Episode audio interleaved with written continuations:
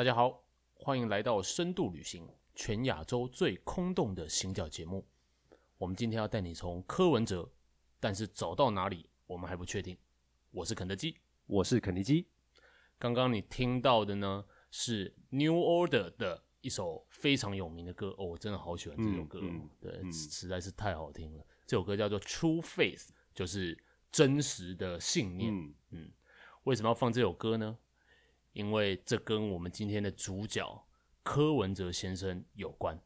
就是上一次节目结束之后，又有听众写信来给我，嗯，他丢了一个新闻给我，是。关于柯文哲的新闻，他请我们尝试解读这个新闻。哦，我好像知道你在说哪一个新闻。对对对，他是要说苏格拉底的，对，就是那个新闻。对，呃，哦，对，那个新闻就是在罢韩之后啊，嗯，柯文哲接受访问，没错，他说现在台湾已经到了不止一党独大，嗯，已经到了一党专政的程度，没错。然后他就举了例子，他的例子是，他说民主政治本来就没有保证人民会做出最好的选择。嗯，苏格拉底也是被人民用投票的方式处死。嗯，希特勒也是用人民投票选出来的。嗯，没错。啊，他背后的意涵是什么？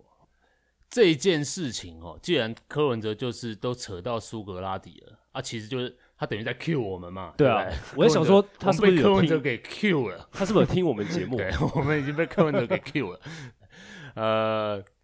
这件事情确实是有一些政治哲学上面的议题可以谈。嗯，嗯，你知道苏格拉底被处死的这件事吗？有略有耳闻。这这个是一个常识吗？就是每一个人都会知道苏格拉底是被处死的？应该是，应该不算是常识。不算是常识，不算是常识。OK，那其实这个故事就是，呃，苏格拉底自己是没有著作的。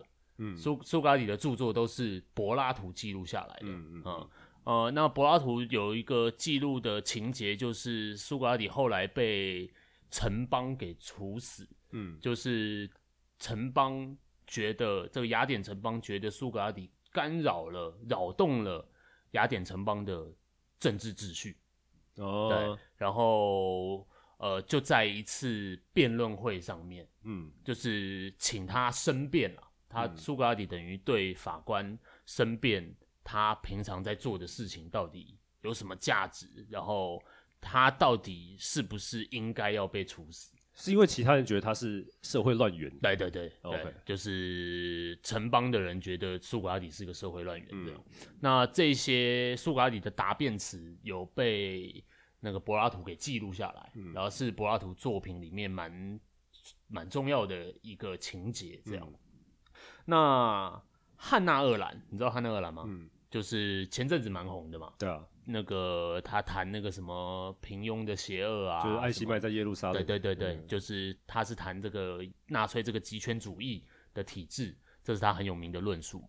那汉娜·阿兰其实写过一篇文章，嗯，他谈的就是苏格拉底的这个事件，嗯，他的篇名就叫苏格拉底，嗯，嗯那他在这篇文章里面处理的其实是。哲学跟政治的关系，嗯，对，你看我们刚刚前面讲说，那个苏格拉底他被城邦给处死嘛，嗯，那苏格拉底是一个哲学家，嗯，那他被处死的这一件事情，刚好就显示出来，哲学跟政治其实是对立的状况，嗯啊，因为呃，苏格拉底最喜欢做的事情就是。他就是在路边找人问问题，嗯，对不对？你从路边从他面前走过去，说：“哎、欸，你来，你来，你来。”呃，我问你，你觉得什么是正义？嗯嗯嗯，呃，你觉得什么是道德？你觉得你有道德吗？这样，哦、然后那个年轻人可能就会跟他谈论啊，嗯，对，那就一直不会被苏格拉底问问问问啊，可能他就那个年轻人可能发现他自己思想当中自我矛盾，嗯，什么的，这样，嗯、所以你看。之所以说苏格拉底会对于城邦有一个扰乱，他会去扰动这个城邦秩序的原因就在这里。嗯，就你你想象一下，你是今天那个被苏格拉底找过去问的人，嗯，你本来活得好好的，嗯嗯，结果树下有一个人叫你过去跟他谈论事情啊，谈论完之后，你发现你你没有办法再照你平常的方式生活了，就开始有一些独立思辨的能力。对对对对，就是你就开始好像会去质疑很多事情。嗯。那你的行为模式可能就跟以前不一样嘛。嗯，对，所以这个哲学跟政治中间的这个关系，哈，就是因为哲学家他是关注真理的，嗯，那他只关注真理，所以他的这个只关注真理的行为，对于整个城邦生活的安定，或者说世俗生活的安定，它其实是一个不稳定的东西，嗯。所以汉娜阿兰就讲过一个故事，就是说早期有一个哲学家叫泰勒斯，嗯，不是现在 唱歌的泰勒斯啊，泰勒斯，对，那个泰勒斯他就是一直以来都求真理嘛，嗯、那他走在路上的时候在仰望星空，边仰望边走，这样他一直看星星，就他掉到水沟里，然后就被旁边的那种农家妇女嘲笑，他就觉得他很怪，这样，对，你就知道。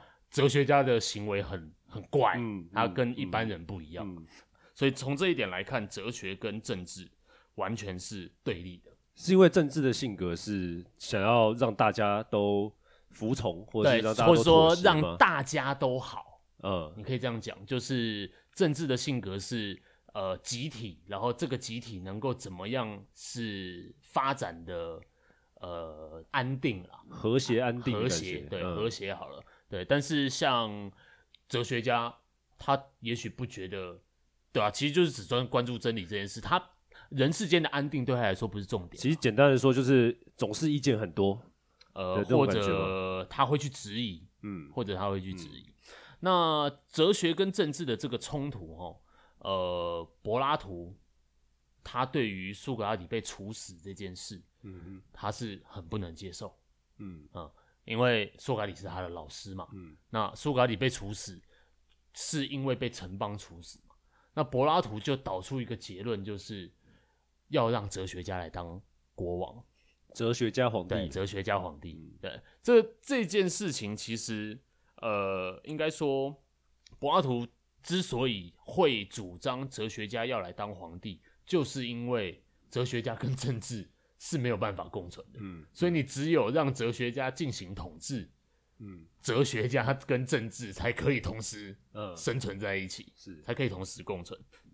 那这个里面也牵扯到很多啦，就是柏柏拉图会觉得城邦的那些或者说世俗生活里面的人的观念，都是只是一些意见，嗯，它都是意见，它不是真理。嗯，但哲学家要要做的事情是要去得出真理，嗯、不能只是意见、嗯、观点而已。嗯，它必须是一个真实的东西，真正的东西。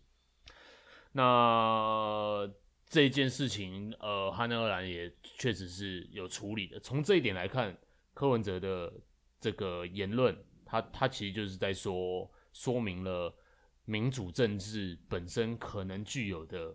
缺陷嘛，嗯，对，就是民主政治不见得都会做出一个好的决定，嗯，因为民主政治就把苏格拉底处死了嘛，对，嗯，那除了这个之外，呃，说到民主政治的性格，亚亚里士多德其实他有去区分几种不同的政体，嗯，那他首先就把政体分成良善的或是腐败的，嗯。嗯，那。有三种统治形式，一个是一个人进行统治，嗯，一个是少数人进行统治，一个是多数人进行统治，嗯。那如果今天呃一个人进行统治，然后他是良善的话，那他就是君主政体，嗯。但他如果腐败的话，他就是暴君政体，独裁的啊，独裁的政体。嗯。那如果是少数的话，少数人统治，他是良善的话，他就是贵族政体，嗯。那如果他是腐败的，他就是寡头政体，嗯啊。这些都是中文的翻译了。那如果今天是多数人统治呢？多数人统治，如果今天是好的，嗯，那它就是，哎，是叫什么啊？忘记了，现在忽然想不起来。反正多数人统治的腐败政体就是民主政体，是民主政体。啊，对，就是民主政体，在亚里士多德的分类里面，嗯，它是一个腐败的政体。所以代表说他不是非常支持对亚里在亚里士多德理论里面，他其实觉得贵族政体是最好的，精英政治的对少数人统治，嗯、然后是这六个政体当中，呃，处于中中庸之道的，因为他不是一人，嗯、那他也不是多数人，嗯，这样，对，所以呃，如果从柯文哲的这个言论，他谈到苏格拉底的这个言论出发，我们可以看，确实有一些议题可以谈呐、啊，嗯，呃，就是你可以谈苏格拉底被处死的事情，这件事情是没错，苏格拉底确实被城邦给处死，然后呃，民主政体。确实不见得都会做出很好的决定。对，以柯文哲的这个脉络，他引用苏格拉底的这个故事来讲的话，确、嗯、实你可以在里面谈出一些东西。但是，但是各位一定要记得一个重点，千万不要想到什么事情就硬拿理论来套。柯文哲这件事情跟我们刚刚讲的东西一点关系都没有。这，柯文哲根本不是这个目的，好不好？你要去看穿。柯文哲的话语背后的意思，嗯，对，所以，我们今天我前面讲的那些理论，大家可以当成一个背景知识就好了。嗯嗯、对，柯文哲的这个话语不能用这些事情来解读，柯文哲的意思其实不是这样。那这样应该要怎么看呢？柯文哲要讲的其实就是因为。他现在民调很低嘛？对啊，那他民调很低，他会不会有一天也有也有机会被罢免掉？嗯，嗯对啊，那他被罢免掉，他必须为自己找台阶嘛。嗯，啊，为了为自己找台阶，他当然就说啊，民主政治未必都是好的啦。嗯，对啊，打个预防针。对啊，他当然要这样做啊。嗯，对你，你之前有看到呃，最近有一篇蛮有名的脸书的长文，嗯嗯，它里面就在分析柯文哲的性格。嗯，你有看到那篇文章吗？是在说，反正他就是用了一个概念，呃，他用的一个概念叫做自利性偏见。嗯嗯，自利性偏见的意思就是，呃，有一些人当一件事情成功的时候，这些人都觉得是因为他的关系。嗯嗯嗯嗯，是因为他这件事情才可以成功。嗯，如果今天这件事情失败了，他觉得。都是别人的关系，都是累的错。对对对对对，都是别人的错。嗯、所以这个环境的问题导致这件事情失败。嗯，但这件事情成功的话，哎、欸，是因为我的关系。嗯嗯嗯，我觉得那篇文章讲的蛮好的，就是柯文哲确实具有这样子的性格。嗯，你看他讲的很多，嗯，什么？他每天都有新闻啊。对啊，就说什么那个台北市的民调，现在柯文哲是排。倒数的嘛，对，满意度很低啊，满意度很低。啊，柯文哲说，台北市民身在福中不知福。对啊，你看，就是当一件事情好像结果不好的时候，他就归咎于一个嗯别的环境，嗯，对啊。然后事情成功的时候，事情成功，他他有什么事情成功？选上市长之类的。嗯，然后什么四大运啊，办的还不错啊什么的，他他可能就是。把自己把功劳往自己身上揽吧。然后那我记得那篇脸书贴文里面也讲到，就是柯文哲身边的班底好像都换人了。对啊，对啊，对啊。然后你看看得出来，他现在身边的人都是一些呃，怎么讲，前科累累吗？呃、他最近有用那个。呃，谢立功当他们台民党的秘书长，对对对，但是因为他是蓝色背景，嗯嗯，所以大家会说他用人，一方面是说他可能会说他是很中立的嘛，因为两边背景都有，是对，但是或许他也是想要让自己的政治光谱往别的地方啊，那当然，这这绝对是他想要做的，但是反正呃，柯文哲的很多言论，其实确实我觉得可以用这个。自利性偏误，其其实说到底就是自私啦。嗯，呃，就是反正功劳一定要是他的。哎、欸，如果要把功劳拿来，如果从这个角度去看的话，嗯、那他说苏格拉底也是被人民用投票方式处死，嗯、他是不是在向比较偏蓝的那个群众示好？嗯，对，他其实是想要，或许民众党想要在高雄插旗或怎么样，他必须要说一些。嗯听起来像是反对民进党或怎么样，是是是是，但其实他想要吸收他的群众。对对，嗯、这这绝对是他话语背后会有的意思嘛。嗯，因为他讲出这句话之后，可能就会有人认同他这样子的观点。嗯，然后也许转而支持他这样。所以这就这就回应到他说，现在民进党是一党专政的程度。嗯，对啊，这这样子就有一个、啊，因为所有的群众好像都变成绿营的人士了。嗯啊、嗯，那。他就变成苏格拉底了，他就快要被这个雅典城邦给处死了。对，对，他要赶快进行一些答辩，这样，嗯嗯、对啊。嗯、那说到他这个智力性偏误的这种言论，其实很多人很喜欢讲，就是柯文哲很喜欢秀自己的学历嘛。嗯嗯，他一直以来都说什么他智商多少一五七啊。一五几吧，嗯，反正蛮高的啦，嗯，呃，就很喜欢讲自己台大医科怎样怎样什么的，嗯嗯、就学历这件事情，哎、欸，爱秀学历的人是不是其实都都像这样啊？都会有一种你说自立性的偏误，会不会其实也是喜欢强调自己学历的人都是这样？嗯，因为他总之他一直以来都在求学的路上就有很多光环嘛，嗯，嗯，那念书当然确实是。自己的事情。是。别人没办法帮你念书，嗯、所以你如果取得一个蛮高的学历，基本上应该都是你靠你自己的力量得来的。然后从而你就会觉得之后很多事情都是都是对一模一样，嗯、就是你做的所有事情都只是因为你很努力，嗯，或是一定跟别人没有关系这样。嗯、对，那 学历这件事情。还有谁喜欢秀学历？记得吗？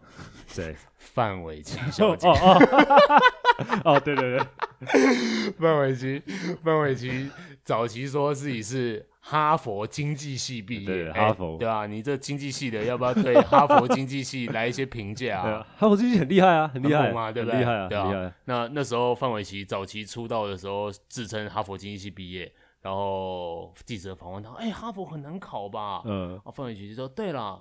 就是很确实要要蛮努力的，但是对啊，我也就是运气很好嘛。哦，这个是典型的，对啊，运气很好啊。然后就是我我确实是有认真在在在准备这样，对。结果最近这几年被挖出来说，对，是不是哈佛大学？是哈佛的。社区大学，对，就他那个是不是像那种 EMBA 那种？其实就是因为他念的好像根本不是经济，是一个经济的学分班。哦，是哦，嗯，就是你就付一笔钱，然后去上几个学分，他会给你一张证书，这样。哦，对，然后他上的其实就就是有点像 EMBA 的学分班嘛。这我我觉得听起来好像比较像社区大学的感觉。对啊，就是所以就说是哈佛社区大学啊，它好像是那个什么哈佛的某某附属的教育学院。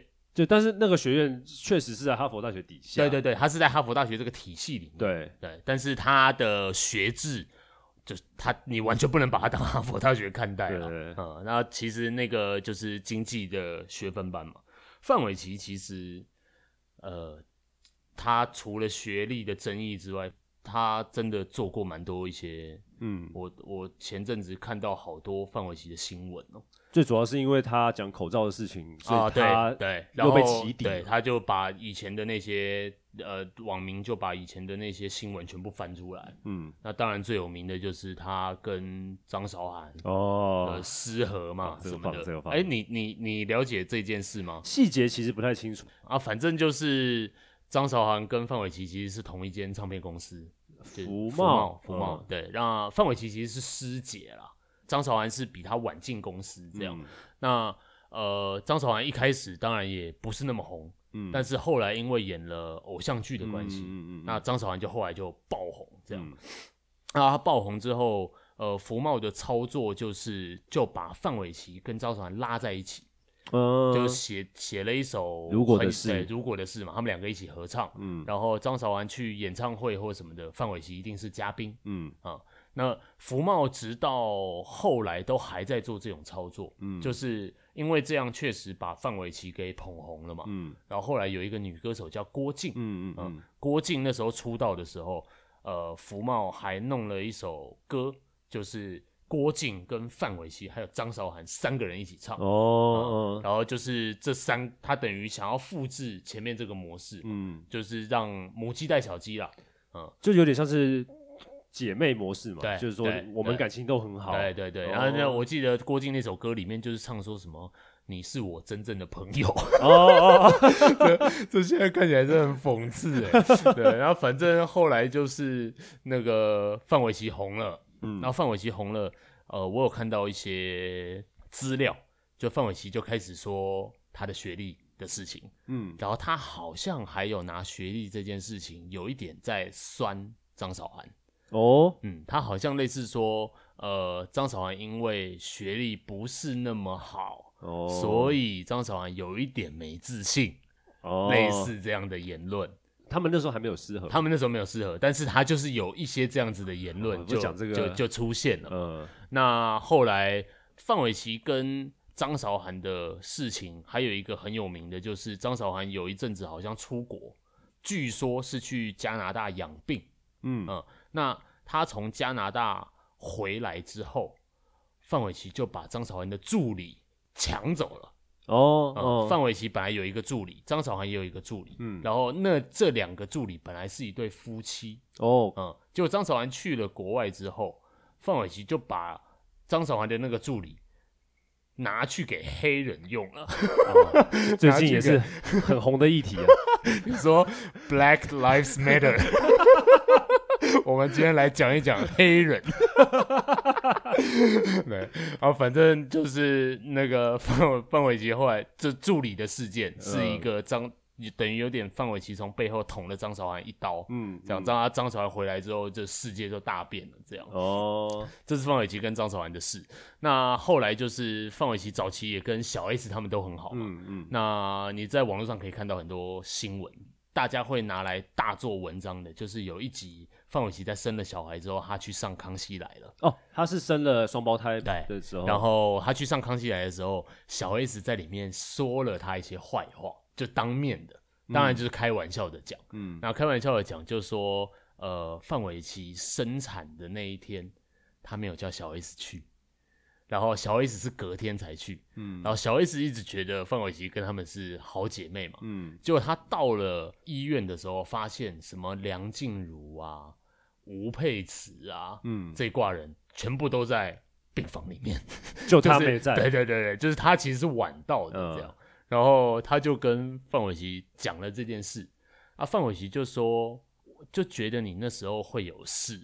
所以没有叫你、嗯、这样，嗯、对，就是这种这种言论。嗯、然后呃，那个小 S 好像就直问他说：“那吴佩慈他怎么知道这件事的？”嗯，这样。然后呃，范玮琪好像讲说，吴佩慈就是吴佩慈先打给范玮琪，然后吴佩慈才知道这件事，他才去了。嗯，这样。结果后来马上被网友找出吴佩慈当天的行程。吴佩慈在微博上面说：“呃，他接到范玮琪要生产的电话，所以紧急从紧急从。”医那个机场赶到医院去，嗯、对，嗯、所以意思就是范玮琪其实只找了吴佩慈，然后没有打给小 S 这样，对，这件事情后来就被翻出来了。嗯、然后范玮琪就是大家就说范玮琪一直在说谎嘛，嗯、然后就是一直用各种呃谎言来掩盖自己想要，他有点想要两面讨好吧，嗯、就是各方面他都想要当一个好人，嗯、结果他其实最后就搞得一团糟，嗯、就是最后这些谎言都都别康，这样。啊，这个其实跟柯文哲很像啊，就就是当一件事情发生的时候，他就要找很多借口，好像来掩饰他自己还是怎么怎样。但是他其实就是他在说这些话的时候，他是另有目的的。对啊，是对啊。那所以你看，柯文哲身边一堆人好像跟他失和，嗯，那范玮琪身边也一堆人跟他失和，嗯，嗯对不对？后面哪一天黑人跟他失和？哦，这这很重要的新闻哦！如果哪一天，哎、欸、哎、欸，对啊，好，可以想象一下，好好期待那天的到来。哎、欸，如果我们要得知范玮琪这个人究竟是怎么样的人，嗯、只能从陈建州的口中得出来了。真的，对。对，但陈建州很明显也是很喜欢，就是两面讨好，装的自己一副八面玲珑样子的人啊，嗯、对啊，对啊，看起来好像跟谁关系都很好。有啊，之前那个。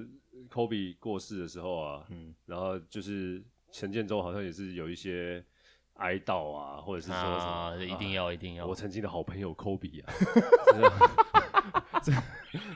啊，好，OK，这个确实会让人蛮怀疑，就是他到底跟他多熟？他陈建州没有不好的朋友、啊，我跟你讲，陈建州这个人谁都跟他很好，对啊，对啊，黑人嘛，黑人都是那种，你知道 brother brother 哦，你说他叫黑人，其实有这个理由的，是不是？黑人都比较热情哦，你你要小心哦。你好了，但这个基本上是表扬的意思。对啊，对啊，黑人确实人都比较好一点。对啊，对啊，嗯。不过说到这个，就是这让我想起来，之前吴宗宪也有类似的故事。哦，吴宗宪也有很多失和的新闻嘛。对，因为你刚刚讲失和，然后你不是说。呃，范玮琪都就小 S 抱怨说范玮琪都没有叫他去医院。对啊，啊，之前那个吴宗宪也抱怨说，哎，周杰伦都没有叫。哎，对对对，啊，对，婚礼，对对对，一模一样的事情，哎，就是周周杰伦结婚没找吴宗宪嘛，然后吴宗宪很不能谅解嘛，然后后来也说他们好像是因为当初周杰伦被吴宗宪卖掉啊，对啊，这也是后来被挖出来的嘛，对，就说吴宗宪说什么投资。中是中国的 LED 厂，是不是？好像是啊、嗯，然后反正投资失利，然后没钱了，只好把旗下艺人这个什么忍痛割爱，对对对对，对，然后卖掉了啊。他是不是他还补一个理由说啊，什么唱片市场现在不景气哦，看准这个唱片市场 要衰微了，所以赶快先把周杰伦卖出去，不要让他再赔了。结果周杰伦后来大赚。你用这种话想要请求周杰伦原谅，就是。是一个很烂的借口。是啊，当然，或是不是还有什么吴宗宪还写信给周杰伦，还有有有，嗯，对啊，有那个他他是不是还有把那封信 po 出来？应该是对，但是蛮久之前的哦，就是讲说什么什么宪哥还是爱你啊，类似这样子的事情。而且他的争议言论也是不少啊，吴宗宪。对啊，呃，他之前有就讲说内地啊，就说啊，嗯，他总是把中国大陆称为内地。嗯，对，或者是他常常在抱怨说，呃，台湾都没有钱啊，钱不够啊。哦，你说的是他那个有一次的某是金钟奖是不是？应该是金钟奖。他上台讲了一个单口相声嘛？对，他自己讲。对，然后就好像。等于有点批判整个台湾的艺文界，嗯，嗯，然后就说现在的节目都很逊啊，对，然后很无聊啊，嗯、然后很没有营养啊、嗯、什么的，然后马上后来就被就被网友批爆说啊，还不都是你教的，都马是你带起来的。